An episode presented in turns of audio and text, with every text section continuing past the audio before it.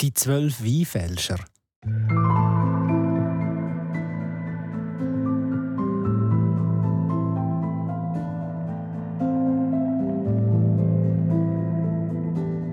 Ein Handwerkerbursch ist einmal zu Abend spät im Zürcher Land zu einem einsamen Gasthaus gekommen. Er hat kein Geld mehr gehabt, hat aber gleich gefragt, ob er echt noch irgendwo einen Platz zum Schlafen bekäme. Der Wirt hat ihm versichert, alle Zimmer seien besetzt, bis auf eins. In dem könne er aber niemand übernachten lassen. Alle, die dort geschlafen haben, seien am nächsten Morgen nämlich tot gewesen.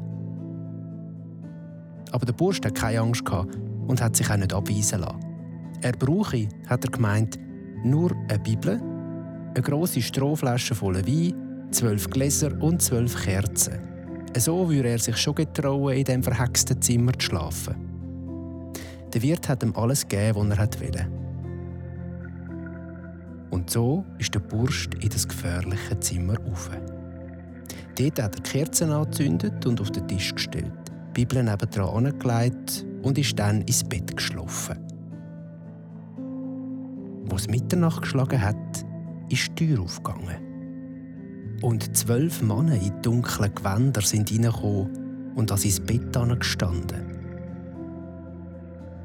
Der Bursch ist aber ohne Angst aufgestanden und hat jedem von diesen Männern ein Glas Wein eingeschenkt. Dann haben sie zusammen getrunken und angefangen, munter darauf loszuplaudern.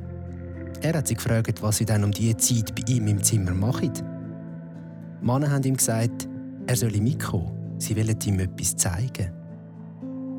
Jeder hat eine den Kerzen genommen. Der Bursch selber hat die Bibel mitgenommen.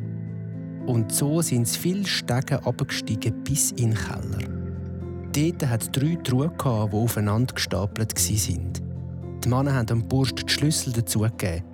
Und sie haben erklärt, dass sie früher einmal Weinfälscher waren und in diesen Truhen liege Geld. Das Geld, das sie jahrelang allen Reisenden gestohlen haben. Und zwar über mehrere Generationen zwölf Menschenleben lang. Dann sind die Weinfälscher einmal verschwunden. Der Wirt hat seinen Gast am nächsten Morgen gesund und munter im Zimmer gefunden und hat ihn dann gerade bis ans Ende von seinem Leben bei sich behalten.